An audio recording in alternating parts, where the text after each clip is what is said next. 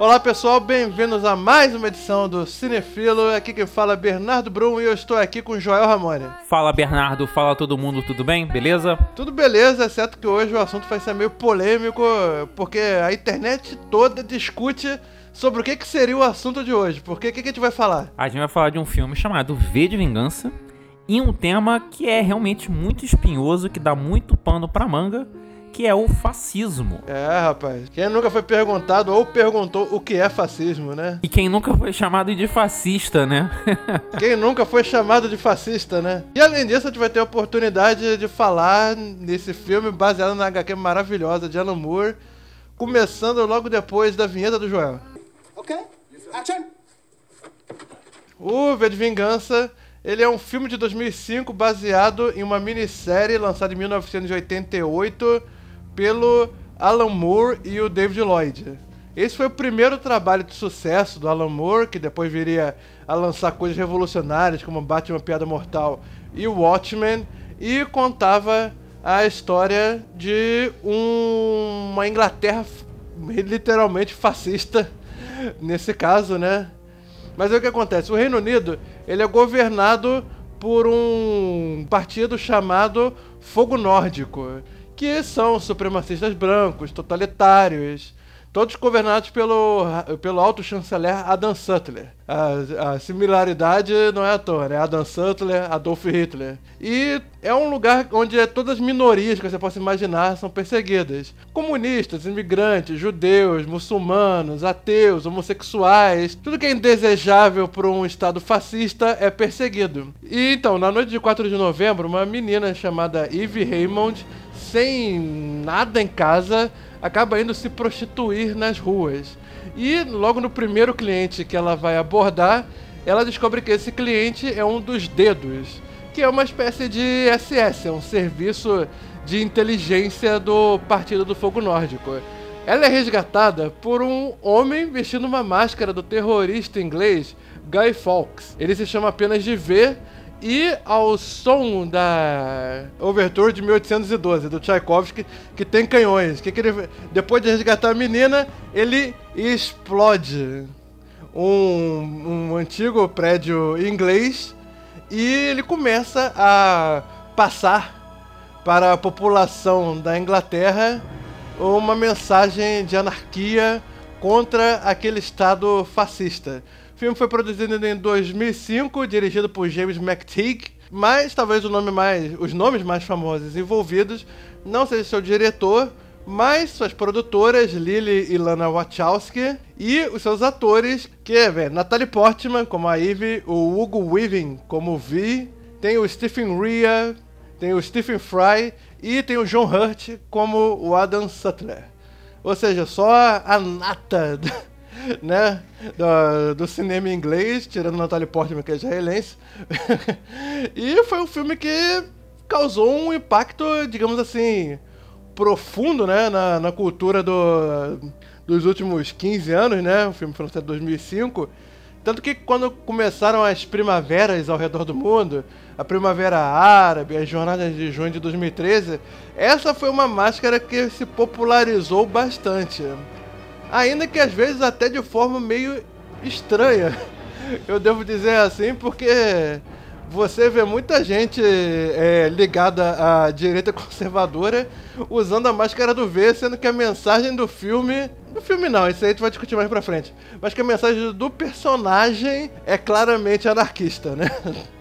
Isso aí, isso é algo que fica até meio, meio confuso, mas enfim. É, uma vez que a obra sai do, do autor pro público, o público, né? Acaba interpretando ela mais. e acaba interpretando a obra mais ou menos como o público quer, né? Fazer o quê? Acontece com X-Men, não aconteceria com V de Vingança? Então, Joel, gosta, gostaria de saber aqui o que, que você acha da obra fílmica V de Vingança mas se você quiser, você também pode falar né, dos quadrinhos, se você tiver lido. Então, cara, é, eu li o, o HQ antes de ver o filme. Bem antes de ver o filme. Maravilhoso, né? Eu lembro. Sim, sim, sim. A história é maravilhosa, eu te confesso. Sabe o que é curioso? É, eu li o HQ antes do filme, mas depois do filme estrear, e muito tempo depois do filme estrear, eu vi o filme. Uhum. Foi, foi, foi, uma relação. Tipo, eu soube que, do, do, do, filme, aí me falaram que, que era baseado no HQ. Aí eu fui correr atrás da HQ. Li.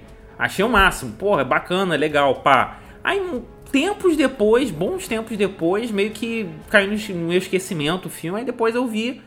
É, eu lembro que eu aluguei. Olha, eu aluguei esse filme. E eu curti e tal, mas não tanto quanto o filme. Quer dizer, quanto HQ. Não tanto quanto quadrinho, né? Exatamente. Eu curto muito HQ, acho uma história ótima. Inclusive, cara, eu passei um. Dei uma folhada, né, antes de, da gente gravar a HQ, que eu tenho um exemplar. E uma coisa que eu não tinha notado na, na primeira vez que eu, que eu li é que os tons são meio insaturados, as cores são meio insaturadas, sabe? Eu achei bem interessante, cara. Coisa que eu só percebi é agora, folheando esse, esse HQ. É porque a, a, a HQ, V de Vingança, ela é até pré-vertigo, né? Ou vértigo, como queiram chamar. Então, tipo, aquilo ali saiu esquema ratoeira, de selo pequeno e tal. Não tinha nem, digamos assim, muito acesso a coloristas incríveis, digamos assim. É, mas ainda assim eu, eu achei que ficou legal, sabe? Ficou, um, ficou uma, uma coisa interessante, assim, sabe? Um, um, uso das cores muito bom. Quanto ao filme, eu. Eu tenho, assim, opiniões dúbias, né? É um filme que eu acho muito acessível, né? E eu, eu sinceramente acho isso um mérito. É maneiro, né? Tá cheio de é porrada, um acrobacia, explosão. É, saca? É eu acho bastante acessível. Não só no sentido de, de construção de filme, mas também como adaptação. É uma adaptação muito acessível. É uma adaptação muito muito clara que ela tomou um, um rumo paralelo, né? Porque você, quando você lê o HQ, e olha que eu sou uma pessoa super tranquila com o lance de adaptação, sabe? Pra, pra mim, se a partir do momento que alguém fala ah, vai ser produzido, vai começar a rodar a adaptação do livro tal. Cara, eu já sei que aquilo ali é outra obra. É uma adaptação, saca? É um filme, não é um livro, não é pra assistir, não é nada. É uma adaptação, é outra coisa. Então eu já vou com outra cabeça, saca? Mas como a gente está aqui analisando, eu, eu acho que foi uma adaptação que deixou claro que tomou um rumo paralelo. Porque quem leu, e como você mesmo falou e deixou isso bem claro, é, o personagem na HQ ele é declaradamente anarquista. E ele deixa isso bem claro. E ele, inclusive, é muito, eu acho, pelo menos, aí já, já é uma leitura minha, eu acho ele muito mais ácido né, na, na HQ do que no, no, no filme. No filme ele tem um quê meio. Como é que eu vou dizer? Meio carismático, né, cara? O cara Tipo, uou, espertão. É uma coisa que já tinha na HQ, mas que eles enfatizaram bastante no, no, no filme, né? Tipo as referências a Rolling Stones, ao Alconde de Monte Cristo, né? Que assim, a minha pequena teima com esse filme é que ele meio que cria né, uma imagem de, de rebeldia, de, de luta por ideais, que é suja, porém bonita, entende? ela não é suja para valer. Que, porque assim, o que me encantou na HQ foi um personagem muito é, ácido nas colocações dele, nas palavras dele, até sádico em alguns momentos e que deixa extremamente claro que ele é um anarquista. Eu acho isso uma visão de rebeldia, várias aspas, né?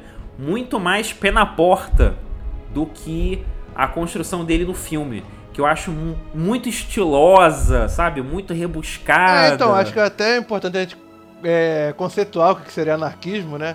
Anarquismo, anarquia, muita gente fala que é a falta de ordem, né? Você fala que uma bagunça é uma anarquia, mas não é. Anarquismo, enquanto regime de governo, enquanto sistema de ideias, anarquismo significa falta de imposição de ordem, né? E, e o V, ele é isso, né? Ele fala que as pessoas.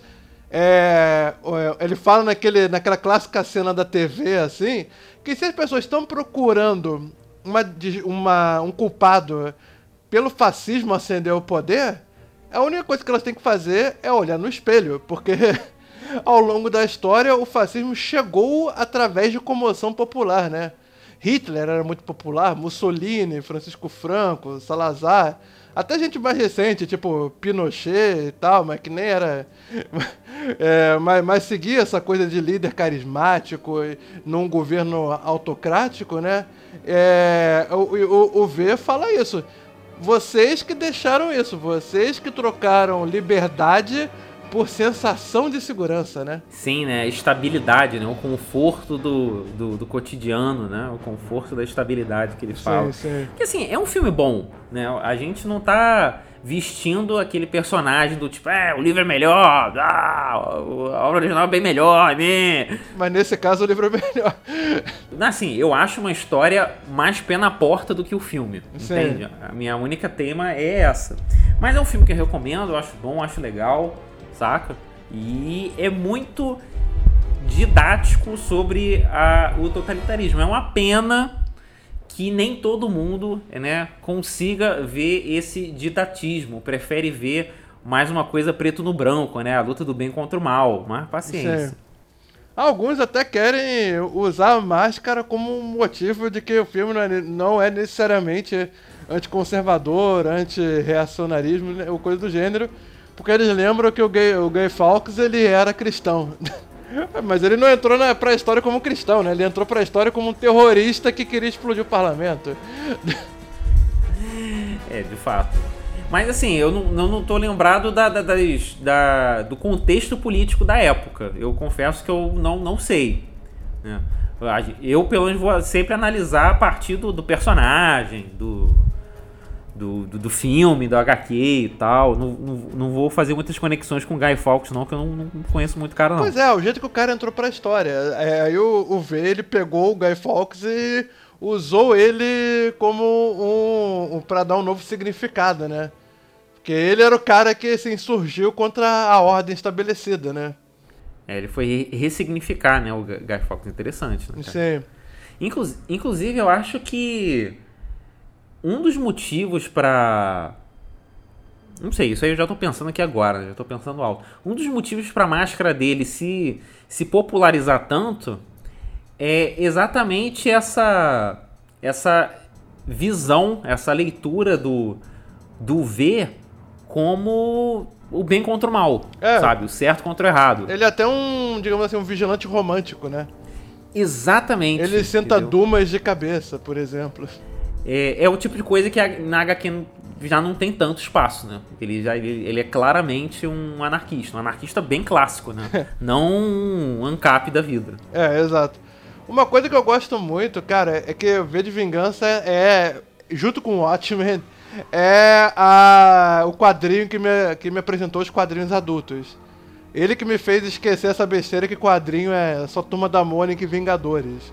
Entendeu? Ele que me apresentou, tipo, Cara, você pega um quadrinho, ele tá discutindo fascismo. Sabe que é isso na cabeça de um jovem de 16 anos?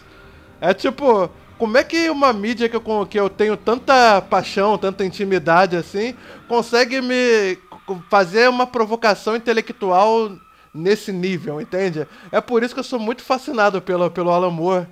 Não, não eu, eu quero dizer, tem gente mais fanática do que eu, mas tipo, eu, eu li tudo do Alan Moore que eu consegui colocar a mão. Porque o cara é muito bom para fazer esses questionamentos políticos e existenciais, assim, em outras obras. Mas, mas aqui, cara, eu acho incrível, assim. E eu acho que o filme ele também erra um pouco na espetacularização, né? A mesma coisa com Watchmen. O Watchmen era um quadrinho feio, sujo e malvado. E o filme Watchmen ficou um filme muito estético, né? Câmera lenta, freeze frame, é, é, e por aí vai, bullet time, enfim.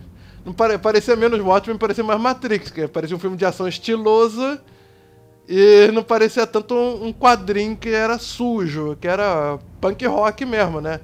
Era, no caso do V de Vingança, que era vamos falar contra o sistema aqui. Vamos falar que as pessoas são culpadas de colocar governantes intolerantes e corruptos no poder. Tá, e, e, eu, cara, isso me fascinou desde que eu vi o filme. li o, li o quadrinho e tal, que eu era. Eu tava na escola quando eu, eu entrei em contato com as obras, entendeu? Então foi um, no ensino médio, foi um, ou seja, eu, eu, me inflamou imensamente na, naquele período, entende? Então uma obra que, mesmo eu preferindo quadrinho e tal, eu guardo em alta consideração, assim, porque por, justamente por todos esses motivos que, que eu enumerei aqui. Eu não acho uma adaptação ruim, acho a Queen da, da, da obra original, justamente por, por se preocupar em ser um filme de ação estiloso, quando era pra ser uma parada mais noir, dark, realista, né? E mas do mesmo jeito eu achei que foi uma boa transposição, porque mal ou bem a Natalie Portman e o Hugo Weaving estão bem pra caramba. Principalmente o Hugo Weaving, porque você imagina o que é atuar apenas por voz. Ninguém vai ver sua cara, você só vai falar. Uma coisa que eu não gosto da, da adaptação, mas é por questões de construção de personagem, é a, a Eve do, do filme. Porque na história original, ela é uma menina bobinha, né? Tipo, ingênua. Ela é até menor de idade, né? É, uma garotinha, pá meio, meio tapadinha. É, e no HQ ela vai, vai passando por um processo de transformação, né? E esse é o, o grande tchan né, da personagem dela, que ela todo esse percurso que ela faz. E no filme eu já achei esse percurso meio meio forçado, saca? Porque ela já não, não aparece pra gente como uma garotinha bobinha, saca?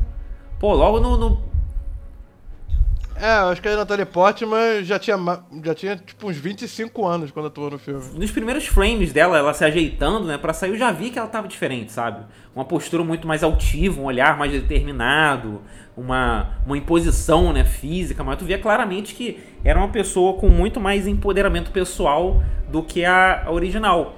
Então o arco dela acaba ficando meio, saca, não ficando tão tchan que nem é a da original saca? Que tem um, um salto, né, de, de, de, consciência social, de consciência de, de conflitos políticos, de... É, tu vê que tem um crescimento exponencial ali da, da, da Eve. E no filme eu não achei, sabe, que esse crescimento foi tanto, porque ela já não começa tão bobinha, fraquinha e ingênua, entende? Sim.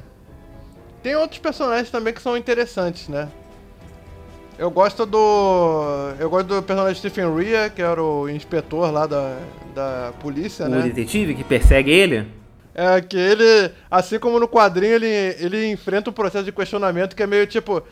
O, o cara tem uma consciência própria, mas porque você vê que ele, tipo, meu Deus, para que tipo de governo eu tô trabalhando, né? É, exatamente. É aquele personagem que tá dentro do sistema, ele faz parte né, da roda toda mas tu vê que em alguns momentos ele fica se perguntando, né? Porra, o que, que eu tô fazendo aqui? Por que eu tô fazendo isso? Bom, para encerrar, qual é a cena favorita do V de Vingança? A minha cena favorita do filme é a cena que ele invade a rede de TV. Eu acho sensacional. É, eu também. Aquele discurso lá do, da TV, eu acho do caralho. Bom, agora a gente vai discutir justamente o que, que seria esse fascismo logo depois da vinheta do Joel.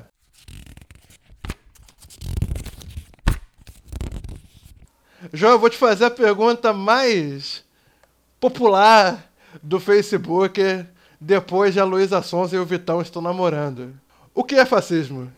Cara, então, a pergunta o que é fascismo me remete a uma aula de história que eu tive no meu segundo ano do ensino médio, onde meu professor de história, Jorge Costa, ele virou e falou e disse, ele botou, escreveu, né, fascismo no, no quadro, falou, olha, eu não vou dar uma definição de fascismo, porque eu quero que vocês mesmos percebam o que é fascismo por vocês mesmos. E na hora de definir o que é fascismo por mim mesmo, eu descobri que isso é difícil pra cacete. então, o fascismo, ele desperta esse entusiasmo né, nas pessoas para o bem e para o mal, porque é muito difícil você definir. Quando você olha para a Alemanha nazista, você vê contornos mais sólidos para determinar o que, que é o regime nazista, saca? Quando você olha para o regime fascista, esses traçados já, digamos, estão mais espaçados, estão menos pomposos. Digamos assim, enquanto. Fazer uma metáfora escrota aqui. Enquanto. Sem, sem elogio, tá, gente? É só pra gente é, pegar a episteme da coisa. Enquanto o nazismo é um quadro do Picasso, é cheio de figuras estranhas, com composições, blá blá blá, o fascismo é uma arte minimalista. Entende? Aham. É uma coisa só ali, o essencial da, da coisa. É por isso que tem multifascismo. E o que né? alimenta ainda mais. Exatamente, o que alimenta mais ainda essa questão fascista é o seguinte: é a sua base filosófica. Por quê? Diferente do, do regime alemão, que tinha o, o digamos assim, tinham propostas mais objetivas, mais claras, né? O fascismo já não tinha essa base toda. Que já, quer, quer dizer, o nazismo nem tinha essa base toda, né? O fascismo menos ainda. Ah, o nazifascismo não tem muita por que base tem- filosófica no geral, né? É assim, no geral, eles não têm um que. Eles são muito mais fenômenos históricos, sociológicos, eh, políticos, econômicos, militares, do que necessariamente filosóficos. É. Não tem uma base filosófica muito, muito pompuda por trás. Né? Diferente, por exemplo, do liberalismo, do marxismo, de qualquer coisa que veio do marxismo e do liberalismo, que tem uma- um conjunto de ideias muito mais. pro- com muito mais proposta, com muito mais ideia, com muito mais base, a gente vê que o fascismo foi algo que foi muito mais prático do que teórico. Aconteceu mais do que ele foi pensado, digamos assim. Então, por, mas de qualquer maneira, é, que acontece? Para começar, o máximo que a gente tem de teoria do fascismo pré-realização dos regimes é um livro que o Mussolini escreveu em parceria com um filósofo. Gente, desculpa, não lembro do título do livro, mas é o livro que o Mussolini escreveu, na década de 30, eu acho. Só que assim, como a gente falou, é, eu, eu nunca li esse livro, nunca tive acesso a esse livro, mas todos os comentários que eu tenho referente a esse livro é de um livro meio vazio de, de conteúdo. Por quê? A, a ideia era uma coisa de tão prática, né? Era uma coisa tão, tão, tão pragmática que não tinha muito o que justificar. Digamos assim, que a ideia básica levantada ali é que o fascismo vai ser a grande filosofia do século XX, que vai superar tanto o socialismo quanto o liberalismo, que vai ser o espírito novo né, do século XX. Mas assim, isso é muito vago, né? precisava de algo mais sólido. E acabou que a gente vê essa solidez, essa solid, essas solidificações, digamos assim, muito mais no que foi realizado no que foi pensado. Perfeito? E no que foi realizado? Que a gente vê um, um regime totalitário que vai levar a cabo uma ideia de força, uma ideia de unidade, uma ideia de, uma ideia estética. Vamos lembrar que tanto o regime italiano quanto o alemão, eles levavam a questão estética a sério, para valer. Eles, eles meio que pensaram isso. Não, eles pensaram concomitante à União Soviética. É, tá certo. Mas assim, eles levaram isso a sério. Eles falaram, pô, é importante as pessoas verem símbolos nacionais. Verem símbolos de grandeza, símbolos de força. Passar uma ideia de que o nosso Estado único, nosso país é um Estado forte, que vai avançar para frente. Né?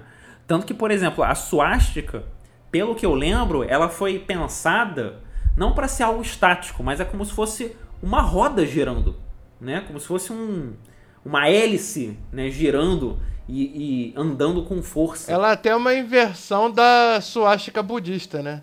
Exatamente, né? É, é importante lembrar assim, quem nunca viu um símbolo budista de suástica, não se assuste se você ver um dia, tá? Por exemplo, eu tenho uma estatuazinha do Ganesha aqui que tem uma, uma, uma suástica na mão dele. né? Isso não é nazista, tá? Ganesha nazista, Ganesha nazista, fascista. Então, assim, é, a gente vê na prática várias características que a gente pode pensar e apontar como isso é uma prática fascista. Mas qual é o, o grande o grande barato da coisa. Barato, acho, um grande problema, grande dor de cabeça. Que se você sentar para ver essas, esses símbolos, né, essas características essenciais, digamos assim, você vai começar a reparar que grande parte deles você vai notar em quase todos os regimes totalitários que você conhece. Partido único, exaltação da, do nacionalismo, rejeição das ideias de esquerda, né? Isso é bem lembrar para uma, um regime totalitário de direita. E se for um regime totalitário de esquerda, como a União Soviética, um re, um, uma rejeição dos símbolos da direita, né? Porque vamos lembrar que o totalitarismo não tem uma ideia única. Né? Um regime ditatorial totalitário, ele é totalitário. Ele não é não necessariamente de esquerda ou de direita. Né? Então você começa a perceber que você vê várias dessas características do fascismo e do nazismo também, mas em vários regimes totalitários. Então isso abre um vácuo para a gente apontar para qualquer coisa e chamar de fascista. E antes que todo mundo pare e pense que isso é lugar comum, isso é um sinal de ignorância, eu vou citar o caso do George Orwell, que numa, num artigo dele, que é chamado O que é Fascismo, ele levanta essa bola, ele fala. Isso já nos anos 40, já no finalzinho da guerra. Esse, esse, esse artigo é de 44, finalzinho, finalzinho da guerra ele fala de como é difícil você definir o que é fascismo e como é fácil você usar a palavra fascismo como se fosse uma ofensa. Ele vai citar vários casos. O artigo é muito curto, né? Mas ele cita vários casos de pessoas que acusam o outro lado de ser fascista. E essa lista dele é grande, saca? Vai desde sindicato até intelectuais, sempre chamando o outro, o adversário político, de fascista por algum detalhe, por alguma Muito, coisa qualquer. Muitos também pela. É, como é que se chama? Pelo. Pela, por uma identificação com alguns, digamos assim, ideários fascistas, né? Como, por exemplo, o Luiz, Fernandes, o Luiz Ferdinando Cellini, por exemplo, ele era antissemita, o que levou ele a, né, a se aproximar da, das visões nazistas. Ou, se não me engano, o Wagner também inspirou muito da, da estética fascista, né? Toda aquela coisa nórdica e por aí vai, né? Cara, é... e o próprio Nietzsche, cara. Os textos do Nietzsche foram usados, assim, meio de inspiração para criar uma ideia de, de novo homem, né? Um ideal masculino, de força. O homem superior, né? É, a, a realização do, do poder, né? Porque o, o regime nazi-fascista tem essa coisa, né? Essa, essa coisa com a força, né? Sei. E então também vai ser usado. O Mussolini, ele, inclusive, pode, podemos dizer que ele era um gênio do, do marketing, por assim dizer, né? Porque ele soube vender a ideia fascista, né? O fascismo é, era sedutor para jovens, por exemplo, né? O fascismo tinha uma estética. O fascismo tinha palavras de ordem fascismo fazia você se sentir integrado, né? E se a gente pensar no, no Zeitgeist da época, por exemplo, é, era um período de dissolução de, de impérios, né? O Império Turco-Otomano, por exemplo, foi dissoluto após o final da, da Primeira Guerra Mundial, onde a Alemanha se viu fragilíssima tendo que pagar uma dívida externa que só seria paga, sei lá, 40 eh, ou 50 anos depois do fim da Segunda Guerra Mundial, que eles acabaram de pagar a dívida da Primeira Guerra Mundial, né? E entre, outra, entre outras coisas, né? E o fascismo sabia dialogar com o, o, o sistema da época, né? Ah, para além do fato do Hitler ser, ser primeiro-ministro antes de virar Führer, o Mussolini ele já tinha colocado o ministro da Economia, o Alberto Di Stefani, de inspirações liberais, né? Isso para não dizer que o, o, o, os fascistas, os nazistas, por exemplo, eles se vestiam bem, né? Temos que lembrar que o Goebbels, por exemplo, fazia roupas para os nazistas, né? Os nazistas andavam de Volkswagen, eles tomavam Fanta laranja, né? Então o, a, a Adidas surgiu do, durante as Olimpíadas de 1938, acho que é isso. E enfim, tinha todo esse apelo visual e cultural do fascismo que é, pretendia restaurar repúblicas que estavam em ruínas depois do fim da Primeira Guerra, da gripe espanhola e do crack da bolsa, né? Então, isso que você estava falando da, de como o regime fascista era sedutor e como esses regimes foram gênios de marketing, é, é bem essa toada, né? Eles, eles souberam ler o contexto atual de, do, do italiano, do alemão, se enxergar né, como um fracassado, como um fraco, como um submisso a interesses estrangeiros e saber vender, várias, várias aspas, né? Vender o produto que eles queriam. Que é uma imagem de um país forte, de um país independente, de um país conquistador, né? Que vai conquistar, que ele não vai ser conquistado. Né? E uma coisa que é interessante você a gente ver até onde vai os braços da, dessa aspas manipulação ou digamos assim desse marketing. Eu vou citar o caso do, do esporte italiano, cara. Olha que loucura. No ano de 34, 1934, teve uma Copa do Mundo que foi aonde? Na Itália. A Itália naquela época já era fascista. Quem foi campeã nesse ano a foi a Itália. No intervalo do jogo, o Mussolini mandou um recado para a seleção. Eu não lembro se no intervalo a Itália estava perdendo ou estava empatando. Eu sei que ela não estava ganhando. E o recado era: vencer ou morrer. Esse era o recado. Eu sei que na final, no final das contas, a seleção italiana sagrou-se campeã e a gente nunca vai saber se que estímulo, morrer realmente. Hã? Que estímulo. Pois é. A gente nunca vai saber se aquilo ali seria levado a cabo, mas para você ver que o regime via que era importante é, percebia, né? O regime percebia que era importante o italiano ver a sua representação sair de lá vitoriosa. Tanto que o esporte favorito do Mussolini não era nem o futebol, era o rugby. Porque o rugby tem um, uma ligação com a força física muito mais imediata do que a com o futebol. É, tá curioso isso, né? Que nos Estados Unidos, futebol é considerado esporte de mulher porque ele é muito técnico e pouco físico, né? Exatamente. Então. Olha, só, só, só, uma, só um parêntese. Não sou eu falando. É o preconceito americano falando. Não veio me cancelar sim, depois. Sim, isso é importante. sim, isso não, não, não é uma questão de, de posicionamento, opinião. Eles realmente entendem que o futebol não é um esporte de muito contato físico. Isso é verdade. Tá certo, o Bernardo tá certíssimo. É, é bem é por isso que a seleção feminina americana é tão forte. Exatamente. Porque ela é cultural a mulher e as crianças jogarem futebol, não os adultos e os adolescentes.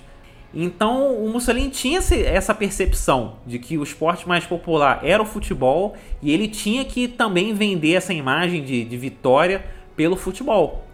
E última curiosidade sobre esporte italiano: o clube de futebol da Roma, hoje, que é o nome oficial não vou lembrar agora, ele foi fundado durante o regime fascista como uma ideia de ter um clube na capital que fosse competitivo. Associazione Esportiva Roma. Isso, esse aí. Tanto que o símbolo da, da Roma é a loba com o Nero e o Rômulo, né? É, Rômulo Ih, esqueci o nome dos caras. Bem, é, é a loba com os dois molequinhos Rômulo e Remo. Rômulo e Remo. E sabe... Rômulo e Remo. E sabe qual é o mais curioso? Hoje em dia, é a torcida do clube da capital que tem mais identificação com o fascismo é justamente a rival da Roma, a Lazio. Olha que ironia do destino. Que ironia, né? Pois é. E, e, essa coisa também que, além de ser muito sedutor, além de sedutor, dá pra dizer que o fascismo também era muito promíscuo, né? Porque ele se apropriava tanto de características capitalistas quanto é, socialistas, né? Para no final ele ser uma espécie de corporativismo. Quando Mussolini diz é, tudo dentro do Estado, tudo pelo Estado e nada fora do Estado, né? Isso quer dizer, inclusive, o capitalismo, que o, o dentro de uma república fascista, o, o capitalismo ele é guiado, né? Ele é, é, quase um mercantilismo, né? Que ele tem que atender aos interesses estatais, né? Ele pode continuar existindo desde que atenda a, a, esse, a esses tipos de interesses, né? E, e, é curioso, e é curioso isso, porque o. Eu acho que até o. o quando, eu acho que até vi isso naquela discussão se o nazismo era de esquerda ou de direita, né? Aquela discussão clássica de, de Facebook. É que o, o, o é, é, que o Hitler ele só colocou o nome é, Partido Nacional Socialista dos Trabalhadores Alemães para cooptar pessoas identificadas com o socialismo e com o trabalhismo. Não era nada além de marketing. É, ele queria atrair essas pessoas que estavam indecisas do tipo, é, sei lá, eu não sei em quem eu vou votar. Se eu vou votar no partido de centro, de direita, nos, nos nazistas ou nos comunistas. O Hitler chegava, vota na gente. Que a gente, a gente é socialista patriota. A gente vai tornar todo mundo aqui dentro do país igualmente rico, né? Então ele tinha essa coisa sedutora de tentar atrair todos os polos políticos possíveis, enquanto isso utilizando de discurso e atos de violência, né?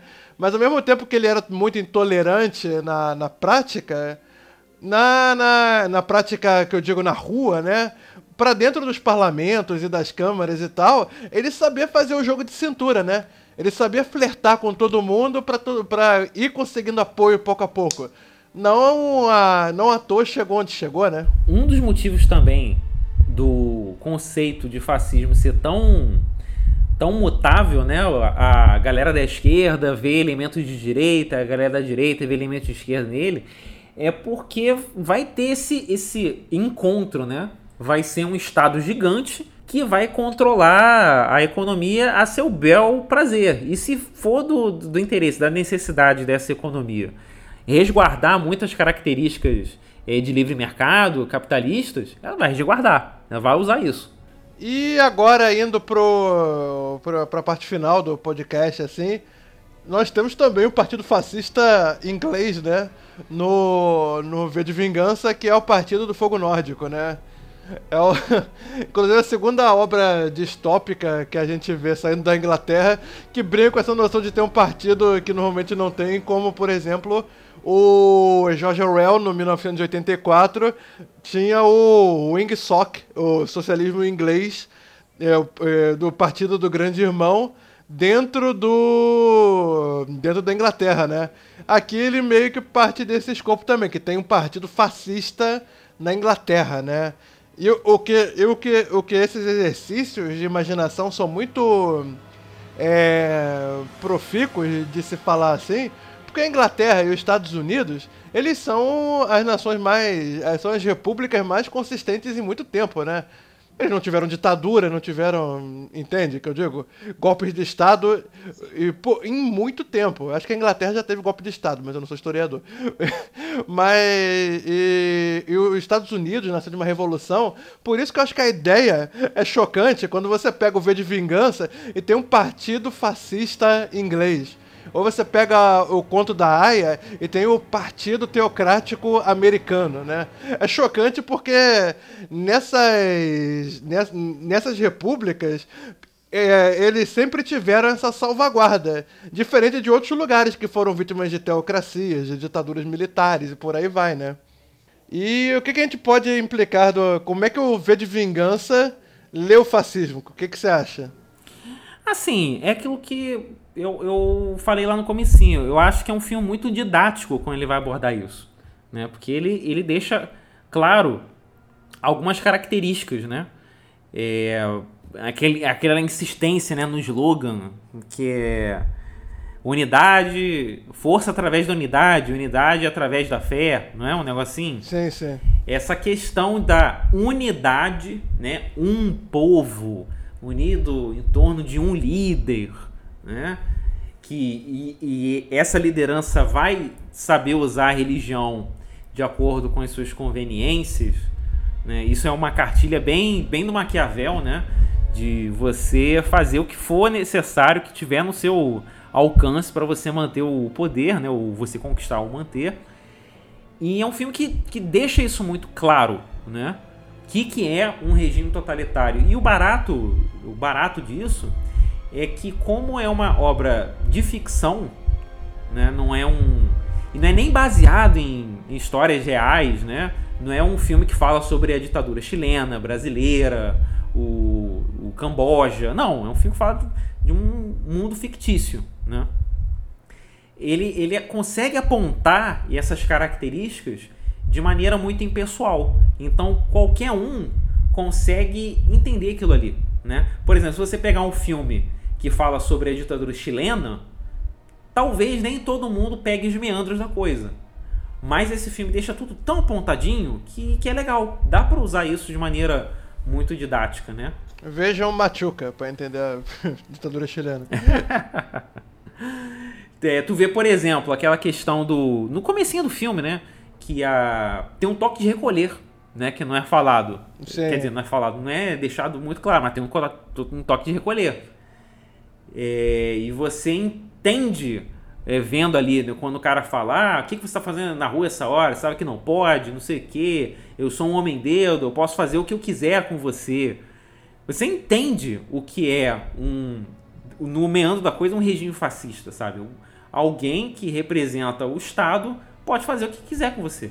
Exato. Aí a pessoa a pessoa do Brasil de 2020 pode virar e falar, pô, cara, mas um policial, dependendo da situação do lugar, também pode fazer o que você quiser com você. Sim, isso é verdade. Mas num regime totalitário. Isso é regra. Isso é regra e não exceção. Exatamente. Isso não é um fruto do acaso. Isso pode acontecer. Ele, ele tem a prerrogativa oficial para fazer o que bem quiser com você. Exatamente. E uma coisa que eu acho muito legal do filme também é justamente que a gente estava falando na nossa parte sobre fascismo, sobre a estética do fascismo, que isso é uma coisa que eu acho que não tem na HQ a HQ ela só usa o NF em azul, né? Que é North Fire, Fogo do Norte, o fogo nórdico. E o que acontece? Esse, essa coisa que a gente vê é, um, é o único símbolo fascista que a gente vê durante todo o quadrinho, né? Se eu não, se eu não me engano. Ainda que role um jogo legal, porque nazi, fascismo, North Flame tem as mesmas iniciais, né? Eu, eu sinto que teve uma, uma intenção do Alan Moore na hora de, de batizar esse partido, né? Mas no, no filme, eles capricharam bastante na estética fascista da parada, porque eles. Eu acho que eles misturaram a, a, a cruz de a cruz de, do São Jorge, né, que é o símbolo da bandeira inglesa, né, junto com uma cruz nórdica, né.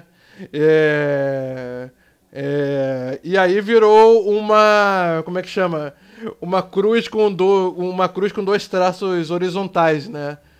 Isso, isso é um, do, um, dos pontos que o filme agrega, né? Que aqueles fascistas têm uma estética que nem o nazismo tinha, por exemplo ou as camisas pardas de Mussolini, enfim, eles tinham esse, toda essa cultura, essa subcultura que só quem era do partido, da ideologia, que ficava empolgado, né? Uma coisa interessante que você falou desse lance do símbolo é a seguinte, eu lembro do, do, do quando você falou agora do símbolo, eu tô lembrando agora da imagem, e o interessante, né, dessa cena lá do comecinho do filme, é que o filme mostra, né? O símbolozinho. No HQ, o cara mostra só o distintivo, você não consegue ver direito. Mas no filme não, deixa bem claro que tem um símbolo ali. E por mais que a pessoa não faça essa associação que você fez, ainda assim ela vê que tem uma, um símbolo, né?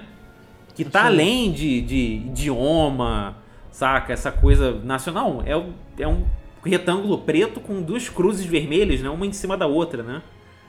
Então tu vê ali que o regime nazifascista ele vai se utilizar das simbologias né, para constru a construção do, do, mito lá que ela quer inventar.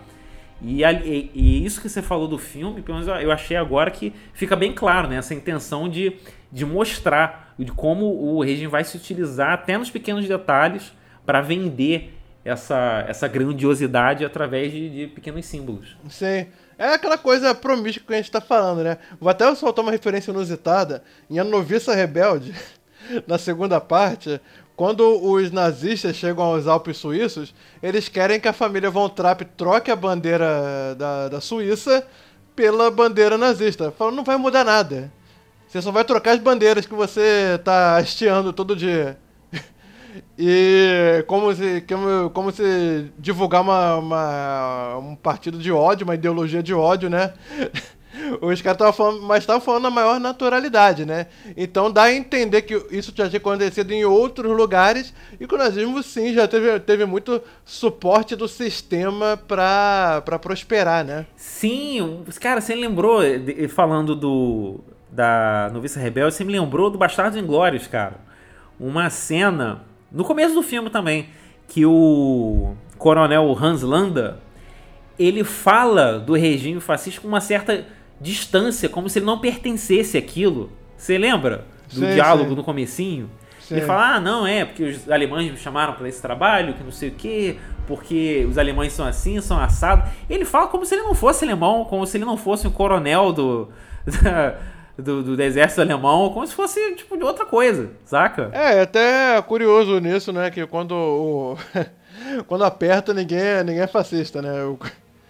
Pois é, né, cara? Quando na hora de, de falar da, da, da, sujeira, ninguém é. Sim, sim. E, e por fim, eu gostaria de discutir, já que o filme faz essa contraposição, né? O filme não, mas mais o quadrinho, ele faz essa contraposição anarquia e fascismo, né? Esse é o bem e o mal que são é, descritos, né? Hoje é um negócio muito doido que o pessoal que se acha contra o sistema quer fazer coisas do tipo, ah, vamos dissolver o Congresso dissolver o Congresso não vai fazer o, o velho sistema sumir. Você só está concentrando poderes na mão de só uma pessoa. Aí essa pessoa vira o sistema. Não vira, tipo, quebrar o sistema, quebrar a roda do sistema. O, o, v, do, o v de Vingança, quase que eu falei V do Vingança, que é, sei lá, o nome de, de açougue ou de padaria. O V de Vingança, ele coloca a anarquia como a saída a isso, né? Ele coloca. Não a. É, e, e, a gente tem essa coisa falando que o, o filme é muito mais democrata, né? Mas no, nos quadrinhos, o V ele implode o sistema inglês, destrói o governo inglês e não resta nada, não resta liderança política, né? Tanto que o, o, o personagem que viria a ser do Stephen Rea, o investigador, ele acaba falando assim, é ah, mas isso aqui virou uma anarquia. Ele falou: não, isso aqui é anomia, é falta de ordem. Anarquia vai ser quando as pessoas se organizarem sem precisarem de líderes, que nem acontece em algumas comunas é, hoje em dia, né? Já no o filme, ele propõe uma parada do tipo: o V morre e uma menina morre assassinada por um, um, um dos seguranças, né? Um dos dedos. E o povo veste máscaras de V e toma as ruas. Eu sempre pensei que o filme era muito mais de viés, digamos assim, socialista, a lógica dele, né? Não o filme, claro que é um filme de, de estúdio dos Estados Unidos. Mas que ele fazia essa coisa de vamos pegar em armas e vamos derrubar o governo e vamos fazer e acontecer.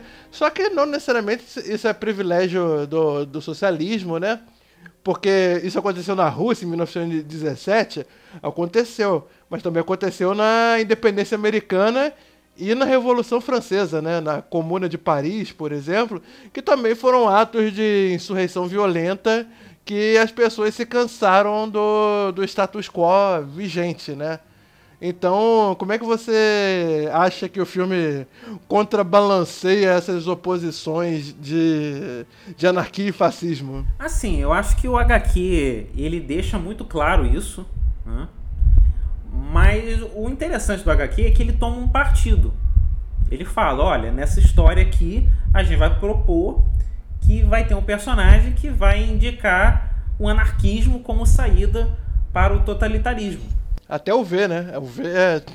O V da vingança é um A invertido. E o filme, ele já. Digamos assim, já não deixa esse caminho claro, né? Ele vai dar uma. Ele vai dar uma. Digamos assim, ele não vai ser tão radical. Né? Ele vai dar uma. Assim, sim, vamos ser sinceros, o filme tem lá sua radicalidade, né, cara? Porque bem ou mal fala da sociedade se unindo, derrubando o sistema vigente, pá. Não é um filme tão mamão com açúcar assim, é que porque a gente tá comparando com a obra original, né? Que a obra original é realmente iconoclasta, né? É, que, que aí fica esse clima de, de, de que amortizaram um pouco, né? É, adocicaram demais a situação toda. Só que, bem ou mal, né, os dois regimes, pelo menos isso, né, tanto no filme quanto no que os dois regimes são regimes totalitários. Né? E vão apontar esses regimes como sufocantes, como que degradam as pessoas, que violam as liberdades individuais das pessoas, os direitos básicos, etc, etc. Sim, sim. Eu é, respondi a sua pergunta ou não? Respondeu, respondeu. É, eu acho que no final, no, no, no, é, diferente de outras adaptações do Alan Moore, essa não é execrável, né? e... Cara, eu, eu te falar que eu gosto do filme do Watchmen, cara. E da Liga Extraordinária, você gosta? É, não. Aí não, quebrou, não né? Mas... Mas assim, eu, eu, cara, eu gostaria de fazer publicamente uma defesa aos produtores do Watchmen e do V de Vingança. E também a do Liga Extraordinária. Vou, vou ser ousado. Cara, vai me dizer que não passou pela cabeça do Alan Moore que um dia poderiam fazer esse tipo de coisa quando ele vendeu os direitos? Realmente. Pô, pelo amor de Deus, né, cara? O cara já era crescido, ele já não era uma criança. Não, concordo. Porra. Concordo. Mas Aí é... depois ele dá esse piti todo, tipo, ah, não quero meu nome no título. Ah, falei, pô, cara, não é pra tanto, né? É aquela coisa, né? Quando, quando se arrependeu, já era tarde, né?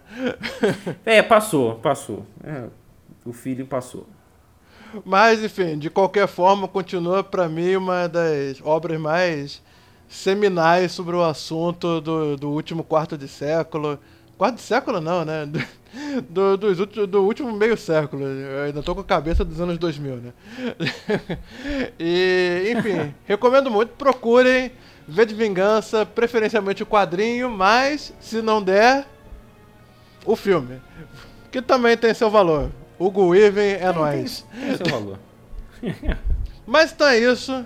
Gostaria de agradecer ao Joel, que é, além do, dos assuntos que a gente sempre debate aqui, esse eu sou um pouco mais estudado, né? Não é que nem quando a gente vai discutir Kant, que eu sou realmente um zero à esquerda, né? O que eu sei de Kant foi o que, foi, foi o que eu aprendi nesse podcast. Mas, enfim, aqui eu já sou um pouco mais estudado, já li livros sobre o assunto, já vi muito, muitas palestras e muitos vídeos, ensaios sobre o assunto e tal. Então agora, agora eu sinto que eu consegui, na, na segunda parte, é, é, contribuir um pouco mais com, com o debate na, na parte filosófica da coisa, né? Mesmo a gente falando de uma não filosofia, que é o fascismo. Então já Faça aí seus agradecimentos, dê suas recomendações e se despeça do povo.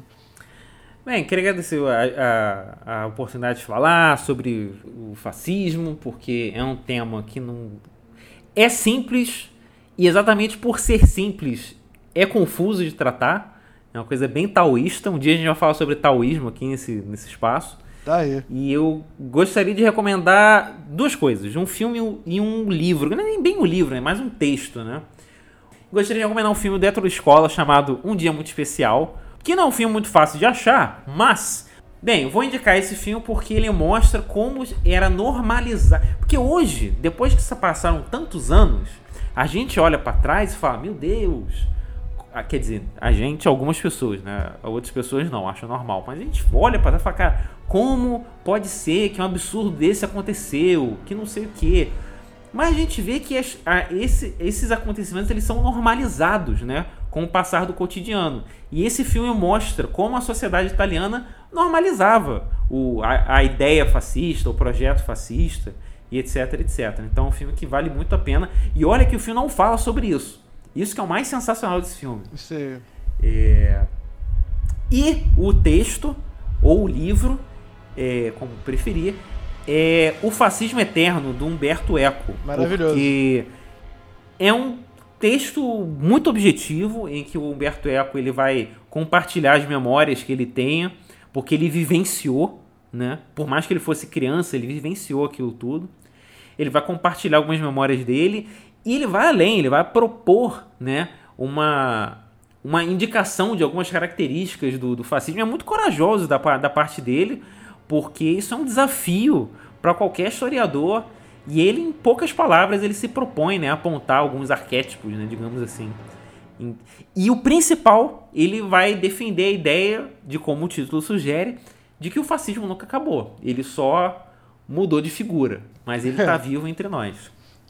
É como diria o Jorge Carlin, eles trocaram as camisas pardas pelas camisas com caras sorridentes. Bom, eu. Esse é um assunto realmente vasto pra cacete de, pra se analisar, né? E, e é bem difícil mesmo, porque o, os cinemas alemães e italianos, depois da, da, da, queda dos fascismos, eles passaram, assim, décadas analisando o o, aquilo, esses efeitos na, na sociedade, né, cara? E por isso, muitos dos filmes italianos é, pós Segunda Guerra poderiam ser citados aqui tranquilamente. Tipo, a Macorde do Fellini mostra é, como é que era a juventude na, na, na Itália fascista, né? Ou então o Salol, 120 Dias de Sodoma, que é um filme tão provocativo, tão ácido sobre o fascismo, que o, o seu diretor, o Pier Paolo Pasolini, ele foi assassinado. Muito provavelmente por grupos neofascistas, né?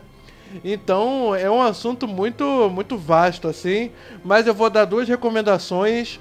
Uma numa pegada mais séria, outra numa pegada mais bem-humorada pegada mais bem humorada, eu vou recomendar aqui o filme de Paul Verhoeven, Tropas Estelares, que sim, é uma obra sobre fascismo, porque é um filme propaganda de fascismo disfarçado. Perceba que o tempo todo ele coloca jovens estilo barrados no baile, enfrentando perigos brutais só para fazer propaganda de um regime militarista que funciona, né? A violência, a truculência deles funciona. Então, é um filme que serve quase como uma caricatura do que era a sociedade fascista. Nesse sentido, também indico o Jojo Rabbit, mas calma. E para você que realmente querer entender como é que o fascismo pode ser contagioso, eu indico um filme, acredito que alemão, chamado A Onda. A Onda, que eu acho que é um dos filmes preferidos dos professores de história desde que foi lançado em 2008, mostra como é que o fascismo pode ser contagioso, né? A gente até esqueceu de falar, mas o o Mussolini ele tinha lançado aquele símbolo de que um graveto pode ser partido com as duas mãos mas um feixe de gravetos não pode ser partido. E é meio que isso que esse filme analisa. O, os alunos são todos diversos e tal, eles têm seus problemas entre si, e aí o professor, para ensinar o que é autocracia, ele institui uma simulação de movimento fascista e logo as coisas demoram para sair de controle. É um filme bem legal porque mostra realmente como é que o fascismo e esse, esse mito da da segurança em grupos, da, da, da supremacia é, de, de, um, de um povo sobre o outro, pode ser um negócio sedutor, especialmente para quem tem é, vidas disfuncionais, assim, né? A uniformidade daquela sensação de pertencimento àquelas pessoas. Então, nesse sentido, é um filme muito rico. Mas então é isso, pessoal. Muito obrigado. Espero que tenham gostado. Qualquer coisa, comentem aí, me mandem mensagem, mandem mensagem pro Joel, falando se a gente falou besteira, falando se a gente falou alguma coisa legal. O feedback de vocês é essencial, tô vendo aqui pelos números. Estamos cada dia com mais downloads, né? O que me deixa feliz, porque esse projeto surgiu, surgiu até de maneira meio despretensiosa e foi tomando forma e, e enfim, só não chamem a gente de fascista se vocês não concordarem com a gente, né? Vamos manter o canal do debate aberto. Então é isso. Eu acho que se, se alguém chamar a gente de fascista, eu vou. É, eu vou ficar bastante chateado, cara. eu não posso ser fascista porque eu fui punk na minha adolescência. Então é isso. Eu também, cara. Eu também, isso tá certo. Então é isso, pessoal. Valeu e até semana que vem com uma coisinha especial para vocês. Valeu, valeu!